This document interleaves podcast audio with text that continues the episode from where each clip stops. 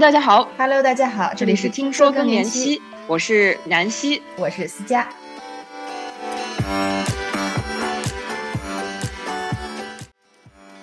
今天是三月八号，我们想和大家通过一起读书、探索自己内心的方式来庆祝这一天。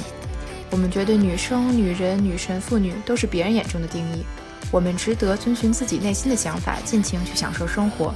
而读书正可以帮助我们在别人的故事当中找到自己。不知道我们推荐的这四本书中有没有你读过的，想和我们交流，或者想和我们的听友们一起读，快来听听吧。今天是我们的三月八号三八特辑，我们和南希也一直想了很多，今天这期节目应该跟大家分享点什么，怎么能更有意义又更好玩又更有趣？太多要求了，后来觉得不如简单一点。在咱们做了跟妈妈一起看剧这个专题之后，我们发现其实我们希望跟妈妈们聊更多更深入的话题，不只是平常的那些生活琐事，而且他们的看法对我们有很大的启发。所以今天呢，我们就列了各自非常喜欢看的书，想跟妈妈们分享的书，然后我们想跟妈妈们一起看，也是之后如果有听众朋友们感兴趣的话，我们也可以一起做一个读书会，然后我们一起看，一起聊。一起分享，觉得挺好的。这个这个 idea 不错，因为我们也是之前像你讲的，呃，通过一起追剧的这个尝试，发现了一些影视作品会激起妈妈的一些分享欲。然后我们也希望通过读书的方式，可以让大家能够更深入的能跟我们分享他们的故事。我们希望通过读书看剧的方式，拉近我们和妈妈的距离。呃，无论我们身在何方，呃，也可以有这样一碗汤的距离。今天我们先来聊第一本书，南希的推荐。你第一本书想给大家带来的是什么呢？今天分享的第一本书呢，叫《民国太太的厨房》，是我们复旦大学的李书写的。这本书呢，有一个背景，大家如果记得我们东方不败那一期，就是新加坡妈妈有跟我们分享的这本书，啊，她当时就有很兴奋的提到这本书帮助她。呃，就有一个助眠的功效，我当时觉得就挺惊讶的。他说，呃，其实这本书讲的民国时期名人名士啊，他们的有一些就关于吃的小故事，还加上了一些厨房里面的这个八卦呀，让他们更加有这种呃烟火气。所以当时在新加坡妈妈。这个我们人称东方不败。当时在跟我分享这个这本书的时候，我当时就想说：难道你不会在睡前看的时候觉得饿吗？所以就是抱着好奇的心态呢，我就去读了这本书，觉得特别好，特别亲切。嗯，尤其我觉得让我特别感兴趣的是一些作者啊，包括张爱玲啊，他们的下午茶是怎样的？还有咱们知道张学良，就赵四小姐她家的这个烧醉虾。宋美龄的这个瘦身沙拉，呃，我当时听完了之后就特别的感兴趣，于是乎我查了一系列关于就是宋美龄的食谱，啊，还自己每天都会尝试做这些羹啊。我是觉得最有意思的当时是这个钱钟书的月子餐啊，因为本身他聊的就和咱们杨绛先生在在英国的一些故事，所以我觉得可能是因为我在之前有在上海可以和。张爱玲讲的这一些吃的地方啊，有所共鸣。然后包括现在在伦敦，也可以共情钱钟书。就是聊到钱钟书，他做这些食谱啊，觉得特别有意思。嗯，首先是不是是 得澄清一点，这个助眠不是说他这个书看完了以后你很想睡觉，而是说这个书真的是有一个非常轻松的语言，然后聊很多非常轻松的事情，让人一下就进入了一个放松的状态。这个放松的状态，又再加上这个时代的滤镜，会让我们感受到一个非常梦幻的一个维度，就好像我们离他们也很近。我是在新加坡妈妈以及南希的推荐下，也看完了这本书以后，首先读起来非常轻松，非常快，一天就就看完了，而且看的时候真的是津津有味，包括是这个文字上面的特别舒畅的津津有味，还有就是你能想象到他们说的很多很多美食的津津有味，尤其是他们说那个。蒋介石的一些吃的那个蒸双臭，因为我家里头爸爸是浙江人，所以他一说那蒸双臭的时候，整个就是哈喇子都要流出来了。就是三年没回家，你都不能想象那个蒸双臭在心里的那个唤起的所有的回忆和这种感受。所以这本书我觉得读起来是非常有趣，它真的让我们感受到了不管怎么样，民以食为天。对对，然后我觉得这是我们文化当中特别。特有的，就是吃啊饮食的这个文化。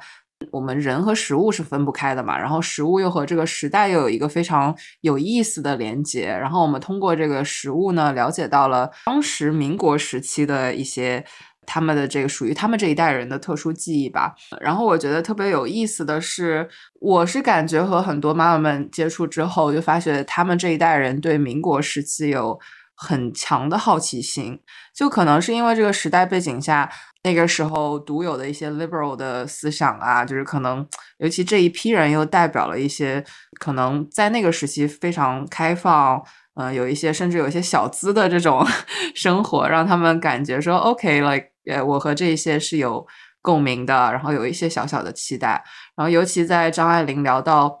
就是吃这个栗子蛋糕，就是 Kathleen 的凯司令的栗子蛋糕的时候，也是我自己本人最喜欢吃的，每一次。回国都必点的一个甜点，呃，然后他聊到说，他们那个时期，他跟小姐妹们去喝下午茶呀，然后都 A A 制啊，这种就觉得还挺和我们这个时代有一个很 magical 的，有一个很很魔幻的连接。可能更多的是一种以史为镜的一个心态，就觉得说，哦，我们其实跟历史的距离没有那么的遥远。民国太太的厨房，我之后还听了李叔的一篇。呃，好像是一个有人采访他的一个播客，所以当时就就问他说：“你为什么要写这个叫《民国太太的厨房》？”啊，就他当时本来想取另外一个名字，我忘记是什么，但是后来就觉得说，哦，这个好像是更加有烟火气，就可能读者们现在会更加好奇民国时期的一些他们这些大家人物，除了谈笑有鸿儒之外，还有什么就特别好玩的、比较有烟火气的这些事情。我又想起了当时我们在上海办听友会的时候，呃，来参与我们活动的妈妈们。说你们现在最大的挑战是什么？那其中一位妈妈呢，就就是可能稍带怯懦的就讲说，哎，其实我现在最大的挑战就是明天吃啥，就是感觉到，因为他就是小孩最近也回来嘛，也是出国回来，呃，那每天都要想说，哎，我们明天做什么？怎么变着法儿的做给他吃？然后呢，老公呢和小孩两个人都是非常的。就是看上去很随和，其实很 difficult。就是他说：“哎，随便随便。”然后他某一天就很生气，他要说：“哦，你们再说随便，我明天就给你放两个盘子，一个叫随，一个叫便。”然后觉得好搞笑。但这这真的太真实了，我就觉得好像，嗯，每次回国，我妈我爸也是特别紧张，想给我吃最多的、最我想吃的或者他们觉得好的东西，但是回去的时间就那么久，而且。也顿顿吃也吃不动，但是就能感觉到食物其实是他们对很多情绪或者情感的一种表达。这点上确实是，就是说随便随便，就是我也是经常说吃什么不知道，但是其实都特别挑。如果我要说了一个吃了一个什么，然后他吃到了以后跟我想的味儿不一样，然后那个状态，我就能感受到我妈妈会特别紧张。就是如果我稍微表现说这个好像没有很满意，他的那个状态，所以。你说这我觉得太真实。对，所以我们的亲友游子们，大家回家的时候都不要随便的说随便。对，就是妈妈还是蛮在意这一点。我记得好像是序言里吧，然后就是李舒老师就说到过，说食物好像从来不是单纯的食物，都是食物是成是故事的载体。反正读完这本书以后，我觉得它没有那么复杂的讲一些道理，但是你又会感觉到特别温馨的。让你想明白了很多事情，所以我觉得还非常推荐这本书，而且我们也很期待，就是妈妈们看完了以后，首先是不是能找到烧菜的灵感，然后其次也是有什么新的想法，然后我们也可以一起来聊一聊。嗯，好的。然后，嗯，第二本书呢？第二本书，因为刚才南希也说到历史，所以我是推荐这本书，跟历史有一点点关系。它其实是一本讲一个俄罗斯人的故事，它叫《莫斯科绅士》。其实他就是在二二年的时候，有一个伯爵被认定为是不悔罪的贵族，所以在这个革命之后呢，就被软禁在克里姆林宫对面的一个叫大都会酒店里头。他的他之后的这一生就一直只能在这个酒店里，他可以在酒店到处去。动，但是不能出这个酒店。然后他在这个酒店呢，也看着事态的发展、人事的繁华、历史的变迁，然后包括可能一开始的革命派特别意气风发，然后慢慢的变成官僚，然后后来又有新的革命派的产生。他作为一个就是从来没工作过的人，他的对生活的态度呢，就是明显的是一个要享受生活、追求智慧这么一个状态。在读这本书的时候，会有对他的有些部分的一个批判，就觉得一看这就是就脚不着地、手不沾米的这么一个人的状态。嗯，但是有的时候呢，他的一些思考也会带给大家很多不一样的视角。然后在这里边，其实因为他之后的一生都只能困在这个这个酒店里头去看各种发生的事情，所以他反而是变成了一个很好的一个历史的一个缩影，就好像一个镜头固定在这儿，然后看这个酒店的变迁，看这个历史的变迁。然后他接触过很多人，在这个酒店里头有有像刚才说的跟革命有关的人，他们的孩子，还有一些女演员，然后之前很。发达的人现在不好了，或者是之前就是可能是无产阶级，现在又得到了权势。整个的各种时代的变迁，而且它不是几年，它好像是三四十年吧。我记得有两代人，所以就是一代人从小到大的上升，然后又感受生活的变革，给他们带来的一些影响，让我是在读整个这个书的过程当中，首先我对之前对俄罗斯历史不是很了解，文化也不是很了解，去年就变得更。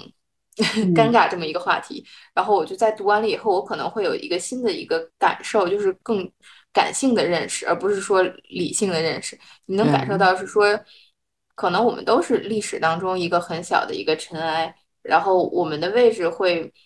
决定了一些我们不能选择的事情，但是呢，你的生活态度是你可以决定的，就是像这个绅士，他是。被困在了这个酒店里，他可可以选择放任自流，可以选择颓废，但他其实还是每天好好的过好他的生活。然后他之前在作为绅士伯爵的这个生活的阶层的话，教会他的很多一些关于生活的享受生活的方式。嗯，比如我记得有一个地方特别让我看了以后乐了半天，是大家都知道嘛，红酒、白酒、葡萄酒配餐其实是有很多细分的，就是什么样的红酒配什么样的肉，什么样的白酒配什么样的肉。虽然都是红酒，都是白酒，嗯，但是会有很多不一样的味道，而不一样的特色。然后有一次，因为他还是在一个这个怎么讲，就是我我知道这个知识，我很开心的这么一个状态。然后有一个之前无产阶级革命以后，然后得到权力一个人在那吃饭的时候呢，他就是有点想显摆一下自己的学识，跟他说说。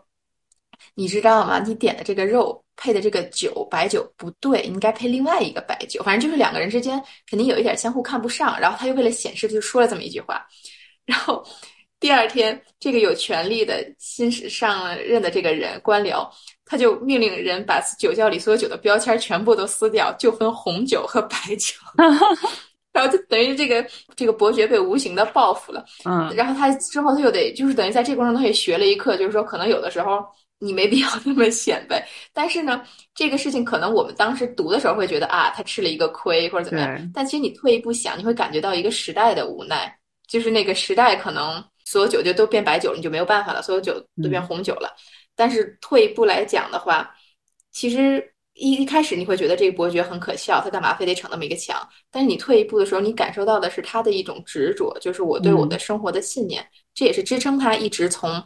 在开始被监禁，一直持续了很久很久。虽然很多时候世事变迁，你觉得有些有个有些达官贵人他们没落了，他们的儿女在年轻的时候是非常有权势的小娇宠的小公主，然后后来得势又又跌宕起伏，最后被追杀或者是被流放。整个过程当中，但他反而是不变的。嗯，就是他能有就是那种定力，就可能是矫情和仪式感，往往就在。一个瞬间吧，就看你怎么看这件事情。我是觉得像他这种有一个事情的两面，其实有的时候你坚持你想要的一个生活，或者坚持一个态度的时候，可能很多时候它是要有一些代价。它你坚持的一个东西，不可能时时刻刻都给你带来价值。但是如果你坚信它的话，那就是求人得人，你最后会得到你要坚信的那个东西。嗯，当然你会失去其他的你没有那么坚信的东西。反正看这本书的时候。就像你刚才说的，以史为镜，你会觉得啊，因为它的这个这个时间广角特别特别大，所以就会能感觉到，很多时候，每每天我们在意的那些小事儿，可能在那个大时间广角下就没有那么重要了。你坚持你相信的是最重要的，然后很多很小的得得失失，那是没有办法控制的，就会有一种反而放松了一些的这种感觉。嗯，哎，挺好的，就是我可以。通过你的描述，我感觉这应该是一个非常有画面感的一个，然后也是有非常有仪式感的一本书。你可能通过一个小窗户看一个大世界、大时代的一个变化，然后与此同时，在你的这个房间里面啊，就是在小窗户以内，你又可以好像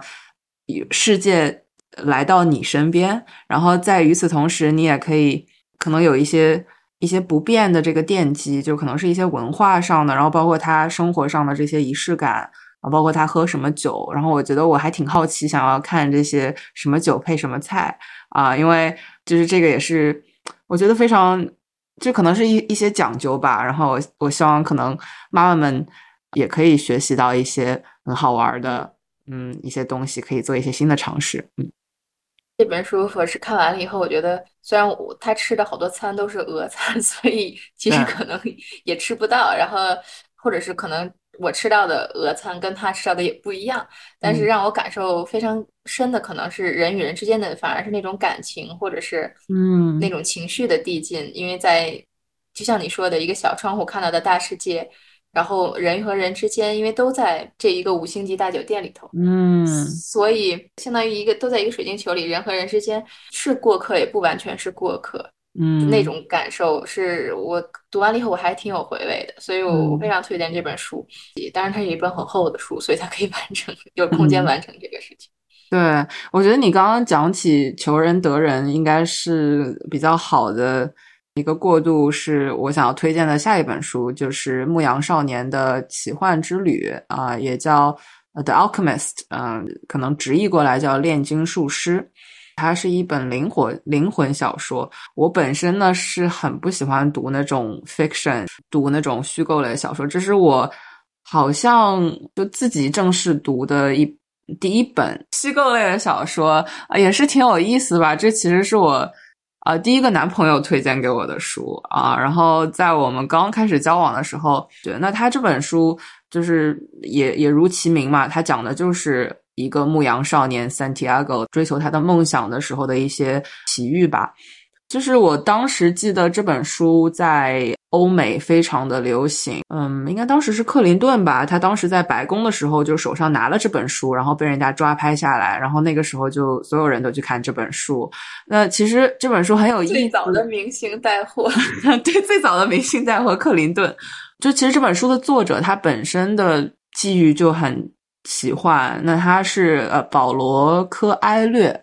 嗯，他出生于这个巴西 Rio de Janeiro 里约嘛啊，然后他当时其实他的前半生是比较坎坷的，他。他其实一直梦想想要做一名作家，但是他早期呢，就是其实遇到挺多挫折的，包括他尝试了不同的职业啊，然后寻求不同的物质上的回报，精神上的却没有实现，所以他一直挺挺遗憾的。然后他当时自己在采访中也讲说，嗯，我一直都知道，嗯，我的个人的传奇是炼金术的术语来说就是写作，就是他第一本书出版的时候，其实他。他就是三十八岁嘛，然后其实他他也尝试了很多嘛，他去过很多地方，然后他也嗯在法学院待过，然后也啊也有这个流行歌曲创作的这个生涯，然后他当时也被选作就是这个有一些军事，呃他好像是被当时被当时的统治巴西的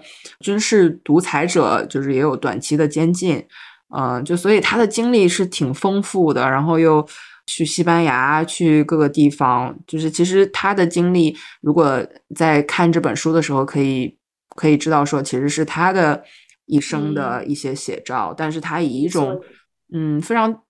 不能说轻松吧，就是我在读这本书的时候，开始就下意识觉得说，哎，这是给成人读的书吗？就是有一种童话书的感觉，所以它读起来非常的轻松，就是很容易读啊。因为我一般。是很喜欢听书的嘛，但这本书我在读的时候就比较容易消化。嗯，还有我记得我当时第一次读这本书的时候，其实已经有一些人生经历了嘛。包我在读这个《牧羊少年奇幻之旅》的时候，我就是脑子里面充满了自己的代入感。啊，我在看到每一句话的时候，包括他讲到说 “No legend”，我的个人传奇是什么？我我想要追求的是什么？那我会很不自觉的把这些想成隐喻。那当时的我，因为我现在又已经过了这么多年，我自己又重新正在读这本书，然后我当时其实很多当时读的一些场景都已经忘掉了，但是那个感觉还在。然后尤其是，嗯，这个感觉很无缝衔接的带入了我现在的这个创业经历，包括，嗯，里面很就这一句话很出名啊，If you really want something, the whole universe conspires to make it happen。翻译来过来就是有一种信则有，不信则无的这个感觉。那它直译过来，这个核心观点就是：当你真心的想要一个东西的时候，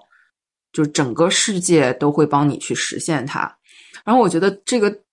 就听起来非常的这种心灵鸡汤，就是感觉说，你阿 Q 胜利法或者怎么样。但是我是觉得在我的身上一直都是非常的真实的。尤其是在我把这个注意力、自己的注意力放在这个跟更年期相关身上，然后我就发现说，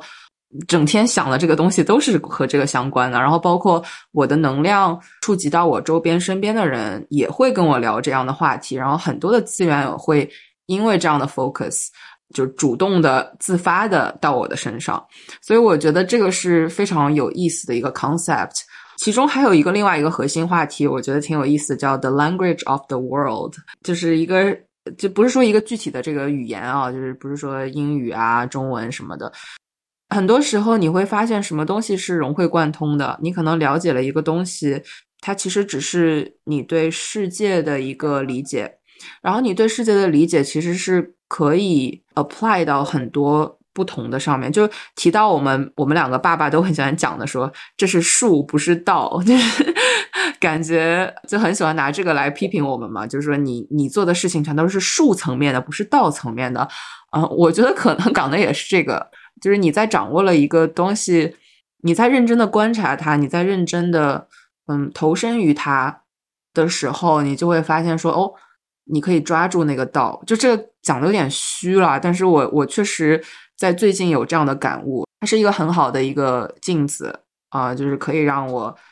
把我自己的最近的一些感悟能够投射进去。而且我觉得很神奇的是，像这种书，你是很值得一遍一遍的在读的。我觉得就这样的书，我在就很早之前读的时候，那个时候的我和现在的我，我的感悟是不一样的。我看到了不同的东西。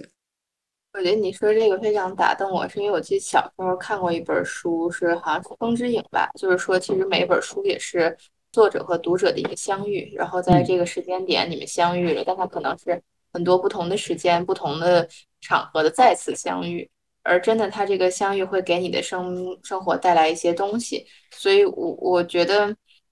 就像你说的，可能很多时候我们读着书都是带着一个。背景带着一个自己的心理的一个问题，或者是找一个答案，嗯，所以当你在不同的时间段再去看它，而且还能有新的感悟，是非常是这是一本非常值得读的书，而且确实可能我觉得它特别适合推荐给妈妈们的另一个原因，听你说完，我觉得是对于他们来讲，可能生活当中他们想要什么，就是跟他们年轻的时候是不是完全一样的答案了，嗯，然后。如果我特别同意你说，就是求人得人，就是你想要什么，就是信则有这个事情。所以可能很多时候，你相信什么，你想要什么是一个关键的问题。它反而是需要大家花时间去思考，通过经历一些事情去感悟的。因为很多时候我们以为我们想要很多东西，但其实我们并不想要。而妈妈们他们经历了那么多以后，他们可能在这个时候正是对自己。想要什么，有一个新一层的思考，然后又可以有一个新一层的重新出发的这个感觉，所以我觉得，哎，你说完了以后，我非常期待能跟妈妈们一起读这本书，然后咱们在一起更多的聊一聊，看看这本书带给大家的感悟。对对，嗯。那好，那我们今天进入到第四本书的推荐。第四本书其实是一本，呃，最近蛮火的，我觉得，因为它是这个书的作者是。啊，安妮·埃尔诺就是去年的那个诺贝尔文学奖的那个获获奖者，一个法国女人。然后这我推荐这本书呢，是她的叫《一个女人的故事》，是讲她妈妈的。嗯，然后这本书让我读的特别感动，是因为她的语言会很平实，不夸张，但是她你能感受到那种真实的力量。就是她讲了她母亲去世以后，她对她母亲的所有的思思考，就追溯她母亲的一生。她说她做这件事情的目的，其实就是想说。用最真实的方式还原他的母亲，我可能拨开女儿的视角，拨开很多的视角，但是很多时候是没法拨开的。对，就是他会，读的有一段我觉得特别好笑的是，他说说那个我是想尽力的中立的去描述他的一生，但是描述到他骂我的那段时候，我很难中立，所以就特别好玩。而且他整个就是写作的话。是经常会穿插他的母亲的生平，然后会穿插一定他的想法或者他写作那个时候的感受，所以你能真的感觉到特别真实的情感和情绪。然后我也是一边读一边做了好多笔记，就是因为很多地方太太戳我了。然后有几段我都可以跟大家大家分享一下，就是。首先，他一开始的时候，他在比较开始的时候，他就是说，这个写他妈妈这件事情不是一件容易的事情，因为妈妈是没有故事的，好像妈妈就一直在那儿。对，你思考妈妈的时候，不觉得说啊，她是一个什么样的人物？嗯，然后好像就你习惯了，你觉得她就应该在那儿，但是她她的生活，她想什么，很多时候是被我们忽略掉的。对。然后当时说看这段的时候，我就觉得特别，就觉得特别特别真实。另外一个，他是说。写这，他写这个书是一开始是一个文学的本质，他是想从文学性的角度上去写这本书，但是，但是他其实也是一个寻找一个真实的母亲，他可能是只能通过文字才能达到，就是他通过文字才能去，嗯，去追他到底是谁，他到底是什么。然后他其中有很多细节，包括就是说，比如妈妈的结婚照啊，或者很多细节会让我有很多想法。然后就因为我，我后来发现我妈好像我爸妈没有特别大裙子的那种结婚照。然后我也是阴差阳错，就是我不想要那样的结婚照，我也是一个非常简单的那种结婚照，就会觉得是不是会有一些潜移默化的影响，是母亲给我们，但我们不自知的。就它有很多细节都让我产生这种想法。然后有一段话让我特别特别感动的，他一开始说他觉得会写的特别特别快，嗯，但其实他开始写了以后，他。会一直在不停的质问自己，哎，这事儿是不是这样的？以及我用什么样的方式来叙述这个事情才是真的，才是最好的？好像就是对有一个最好的、最理想的叙事的一个方式，或者是描述的一个方式，而且这样才能把最好、最真实的这个状态展现出来。但是他自己都不知道那是什么，就是他其实在一边写的时候，在再次认识他的母亲，再次探索他的母亲。而且这个事情对他来讲是一件特别特别重要的事情，只有他在落笔的那一刹的时候，他才能真实的感受到。嗯，反正这个也是会让我觉得很感动。就是我读到那儿的时候，我能感受到那种作为女儿对母亲身份的追问。这点上，就是我觉得有点有点像我们的这个节目一样，就是包括我们上一期在聊的，我们其实眼中的母亲可能是一维，可能是二维，它不可能是那么多维的。但是我们像是一个。怎么讲？就是跳出女儿的身份来想母亲或者想女性的时候，就会可能会给她带来更多的这种 objective 的一些客观的思考。然后想说，她其实也是一个女人，她也会有她的情史，然后也会有她的性欲，然后也会有很多这种可能我们作为女儿就不敢想的一些东西。我觉得还挺有意思的。嗯，是的，是的，而且。就是在读的时候能感受到一种，因为我一直说，就是我感觉咱们好像跟他们，就是我们母亲那一代，跟他们现在年轻人祖辈那一代有很多的相似性，就是可能当时社会经历了很多变化，然后那个社会对一些事情的想法有一些相似性在里头，所以当这个这个作者他描述他母亲的那个时候，有些东西是会让我们觉得哦，跟我们是有些相似的，包括比如说是对一些呃。开放的话题的一个禁忌，比如说对性这个话题不能谈，然后或者是在那个年代，他们的生活可能没有拥有他们所想要的一切，所以他们会特别希望自己的女儿拥有一切他们渴望但又没得到的东西，就是有很多这种在那个物质没有极大丰富的情况下的那个一些小的篇章，或者是哪怕是在那个社会的状态和人的那个想法的整体的这种相似性下，我读着反而会有。特别亲切的感觉，特别好，就是会有一种两代人其实比我们想象中的 overlap 就连接会更多。然后我想到就是，其实最近我们的很多听友其实很出乎我意料的是比较年轻的女儿。呃，有一些甚至是零零后，然后包括我们可能后面节目也会邀请来一些给我们投稿的女儿，就给我们发说，我们可不可以进这个你们的听说更年期群？虽然我不是更年期女性，但是我很感谢，嗯，就你们的这个节目让我更了解妈妈。嗯，我觉得这个角度也非常的好，因为可能我们在青春期的时候，或者是嗯，就是甚至可能在二二十岁，就是在在这之前吧。其实做这个节目之前，就我必须得承认，我是觉得对母亲是可能会更觉得我们定义我们更多的东西是我们与他们的不同，然后甚至 可能是我们希望我们和父母是不一样的，因为我们就是看到了一些，或者是我们不想成为的一点。但是，嗯，其实。就做了这个节目之后，会让我觉得可能定义我们的更多的是我们的相似之处。我们可能相似之处比我们想象中更多。然后，当然我们不是完全一样的，我们有自己的点，嗯，但是我们完全不需要就说把他们推开，就是我和你很不一样，拉开距离，呃，才能够让我们觉得更加自我。嗯，是我我是觉得通过你刚刚讲的会有这样的感悟。嗯，对，就是我觉得这个作者在写。他母亲作为一个去寻找那个真实的女人、独立于女儿存在的女人的时候，就会让我想到说，独立这个概念到底是什么？独立不是说我离你很远，而是说我可以很泰然的跟你共处，对吗？就是我不受你的那个 牵制，嗯，对，牵制不受你的牵制，这个本质是独立。所以我觉得可能我们会在某一个生命阶段追求离他们很远，跟他们不一样。但是说到最后，其实我觉得独立是。